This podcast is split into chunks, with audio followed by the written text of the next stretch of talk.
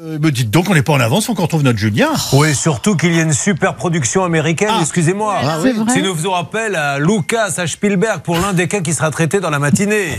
Ah Elle emmène sa voiture à réparer chez le garagiste. Le jour où elle vient la chercher, on lui dit Tu ne peux pas la récupérer. Quelle en est la cause Un électricien est venu dans le garage changer le néon.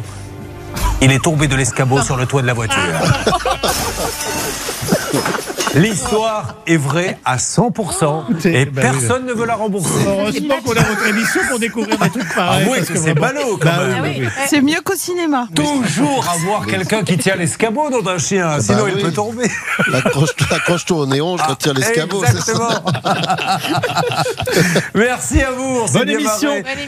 Et puis vous nous tenez au courant des grèves tout au long de la matinée, la rédaction. hein. Évidemment. Bon.